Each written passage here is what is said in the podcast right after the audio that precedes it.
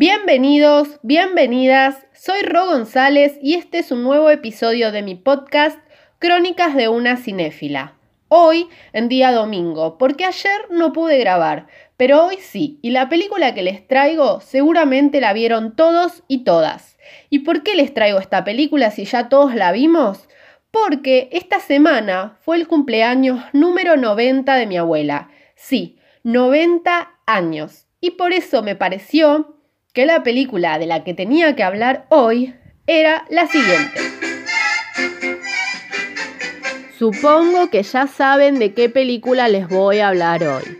Pero si no se dieron cuenta, la película de la fecha es Esperando la carroza, película simbólica de nuestro país si las hay, que se estrenó en 1985 bajo la dirección de Alejandro Doria, quien también dirigió, por ejemplo, Cien veces no debo con Andrea del Boca. Esperando la carroza cumplió en mayo pasado 35 años y es en este momento cuanto más reconocimiento tiene la película por todos los símbolos argentinos que uno puede observar en ella, en la sátira y el humor de, de la historia. Pero la curiosidad es que está basada en realidad en una obra teatral uruguaya creada por Jacobo Langster y estrenada en 1962. Doria vio esta obra, la adaptó junto con Langster y la trajo a Argentina.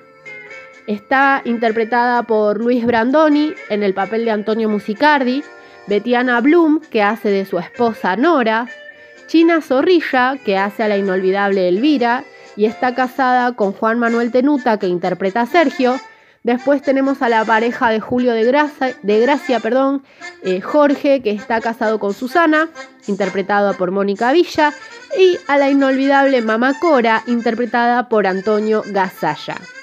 En un principio se quería hacer que Mamá Cora estuviera interpretada por Nini Marshall, pero Doria consideró que el papel interpretado por una anciana de verdad iba a ser un poco cruel y no era lo que buscaba con la película, por lo cual Antonio Gasalla fue elegido para este papel.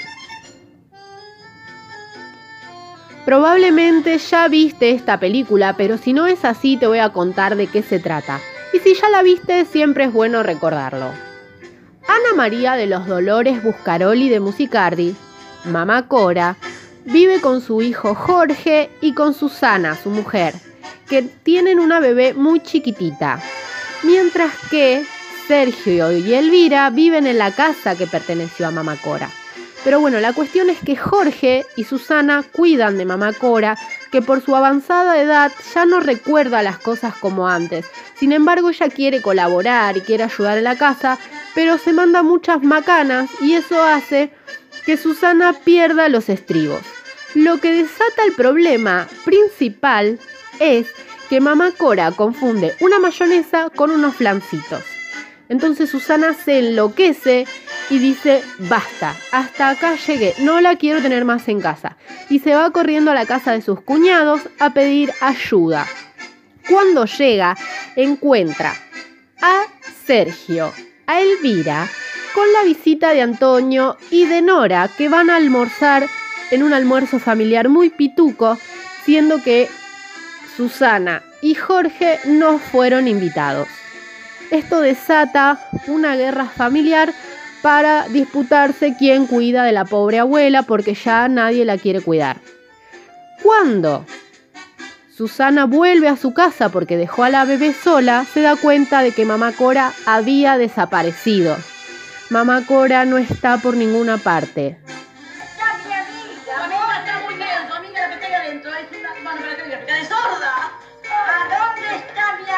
Entonces se desesperan y la empiezan a buscar. Por todas partes empiezan a recorrer a ver si Mamá Cora se le dio por ir a visitar a su cuarta hija, porque tiene otra hija también, a ver si la fue a visitar, a ver si está en la casa de algún amigo, a ver si está en la casa de algún tío. Se recorren todo Buenos Aires buscando a Mamá Cora y Mamá Cora no aparece.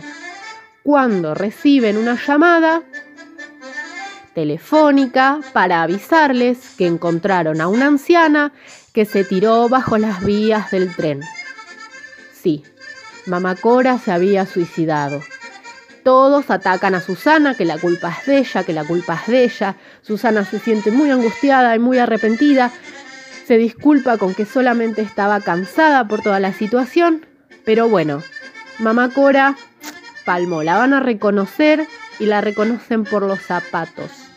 Por los zapatos porque estaba destrozada. Y no tienen mejor idea que llevarla y velarla en esa casa donde estaban haciendo el almuerzo familiar. La puta que los parió, maricones, ahora van a ver. Empiezan a llegar los parientes, empiezan a llegar los parientes y es todo bastante catastrófico pero cómico. Y mientras están velando a la abuela, enfrente quién está. Enfrente está Mamá Cora cuidando de un vecinito, que ve toda la distancia sin entender nada. Y a la persona que están velando no sabemos quién es. Es una película cómica que si vos no la viste no te voy a contar cómo continúa. Pero es una película que refleja mucho la identidad argentina, más todavía en esa época, porque Brandoni, que es Antonio Musicardi, interpreta a un nuevo rico que se agranda, que se olvida de los hermanos, de la familia. Qué miseria, qué miseria. ¿Sabe lo que tenían para comer? Empanadas. Tres. Me partieron el. Elvira, que es clase media baja, por ponerlo así, tiene aspiraciones de grandeza también y quiere ser como sus cuñados y por eso los invita a ellos y a Jorge y a Susana no, que son más humildes y que cargan con la responsabilidad de cuidar de la abuela. La abuela, que llegó anciana después de criar a cuatro hijos, a los que les dio su casa, les dio sus cosas, les dio todo, y por la que se pelean para no hacerse cargo de ella. Es una película que refleja mucho esta situación de el abandono hacia los abuelos y de una forma muy cómica y muy satírica y toca muchos temas familiares. Es una película genial y que cuando estaba haciendo esto me reía solamente con ver pequeños videos de, de anticipos y demás. Bueno, si no la vieron, véanla y si la vieron, recuérdenla porque siempre es bueno.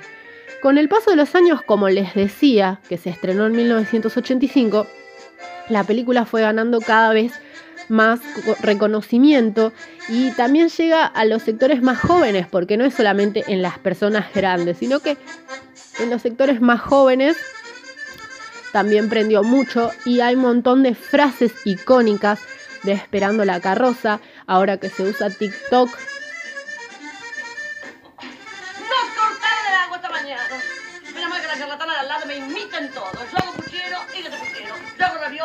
ravioles, ellos hacen ravioles. ¿Qué mira? La casualidad. Mira el teléfono. ¿No ha oído? Ay, Dios, que no haya oído. Hola. No. O yo. La criatura estúpida. Se usan un montón de diálogos de Esperando la carroza. Hay memes de Esperando la carroza. Inclusive ahora con el tema de la cuarentena se utilizó uno de China Zorrilla que dice, sigamos, sigamos, acá no ha pasado nada. Se usan un montón de temas de Esperando la carroza en el cotidiano de la vida general. Y es una película icónica de nuestro país y no me canso de repetirlo. Ahora les voy a contar algunas curiosidades de Esperando la carroza, porque como ya todos la vimos, es como que no tiene mucho sentido también que te la cuentes. Te la refresco un poco, pero de, qué se trata ya lo sabés. Te cuento un- algunas curiosidades. Por ejemplo, la película fue filmada en, un- en una casa de familia que prestó la casa para la, para la película, que está ubicada en la calle Echenagucía 1232, cerca del estadio José Almalfitani de Vélez. Eh, el, el barrio es el barrio de Versalles y ahí se filmó la película, la casa todavía está ahí y hay tours para poder recorrer el barrio donde se filmó la película porque se filmó en varias partes. Hoy esa casa eh, es patrimonio cultural y en 2001 también fue utilizada para filmar El hijo de la novia de Campanella eh, y donde está Ricardo Darín. En 2001 se utilizó.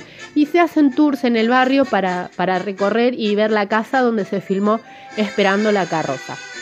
Bueno, como les contaba, en un principio iba a ser Nini Marshall a Mamacora, pero se desestimó la idea y quedó Antonio Gasalla, que siempre fue un humorista muy reconocido, porque como en la película hay ciertos maltratos hacia los ancianos, Doria consideró que iba a ser cruel ver a Nini Marshall en esa situación, por más de que ella también fuera una actriz cómica, se iba a ver un poco tosco, entonces decidieron que fuera un hombre vestido de mujer, de abuela, el que llevara adelante el papel. Para disfrazar a Antonio Gasalla tardaban cuatro horas y media en maquillarlo. Cuatro horas y media. Y después, como ustedes todos saben, el papel de la abuela le quedó a él. Ya no es más Mamá Cora, pero sí es la abuela. Y lo sigue interpretando, por ejemplo, en el programa de Susana Jiménez, donde iba y se sentaba, que para mí era lo más gracioso de todo el programa, cuando iba la abuela a charlar con Susana. Bueno, después otra curiosidad es que la película se estrenó solamente a las 5 semanas de terminar el rodaje y quedaron afuera 18 horas de grabación. En 2005 salió un DVD con detrás de escena y con todas esas escenas que fueron recortadas y no quedaron en la película. En 2012 se reestrenó digitalmente remasterizada y en el 2009 salió una secuela, una segunda parte de Esperando la carroza. Yo no la vi, pero no están ni China Zorrilla, que no quiso participar, ni Antonio Gasalla, ni Darío Grandinetti. Después, otra cosa que tengo para contarte es que están planeando un documental sobre Esperando la carroza desde el año pasado, desde 2019 que lo están trabajando, que se llama Carroceros. Y es un documental a cargo de Mariano Frigerio sobre Esperando la carroza y con los fans de Esperando la carroza. Si quieren lo pueden seguir en Instagram, Carroceros, o en Facebook, donde cuentan los avances, los trailers, hay diferentes entrevistas a los protagonistas de la película, relatos de los vecinos, en fin, porque esa es otra cosa. Los vecinos del barrio son los que participan en la película. Cuando nosotros vemos los vecinos que andan caminando o todos los viejitos que están caminando en el final de la película con Mamá Cora, son vecinos del barrio, no son extras, actores extras, son vecinos que se acercaron al velorio también, son todos, son todos gente del barrio. Y eso es algo que generó también una cosa muy única con la película, porque la gente del barrio la siente propia. Y esto te lo cuento porque lo vi en un documental que salió en Encuentro, donde los vecinos de Versalles decían que, que para ellos fue muy importante la película porque hay mucha gente que se acerca buscando ver y hay una chica, por ejemplo, que contaba que su mamá había participado en la última parte de la película donde están todos los viejitos con mamá Cora y a ella le quedó un recuerdo muy hermoso porque ve a su mamá en la película cada vez que la ve. Bueno, en fin, es una película que ha quedado marcada para todos los argentinos de diferentes maneras, no solamente por su humor, sino por el mensaje también que transmite. Y es una película que a medida que la ves y la ves y la ves, le vas encontrando siempre cosas nuevas. Me parece genial. Después, otro tema de la película que es muy importante es la música. La música está a cargo de Feliciano Brunelli, que era un concertista argentino que tocaba diferentes instrumentos y que, por ejemplo, tocó Mi vaca lechera en versión tango y Doria lo contrató, bueno, le tomó las canciones y él toca Barrilito de cerveza, que es la canción que se escucha al principio, y Mi vaca lechera, que es la canción del cierre de la película. Feliciano Brunelli era reconocido como el rey del acordeón. Bueno, es una película que por donde la mires algo seguro te dejó marcado.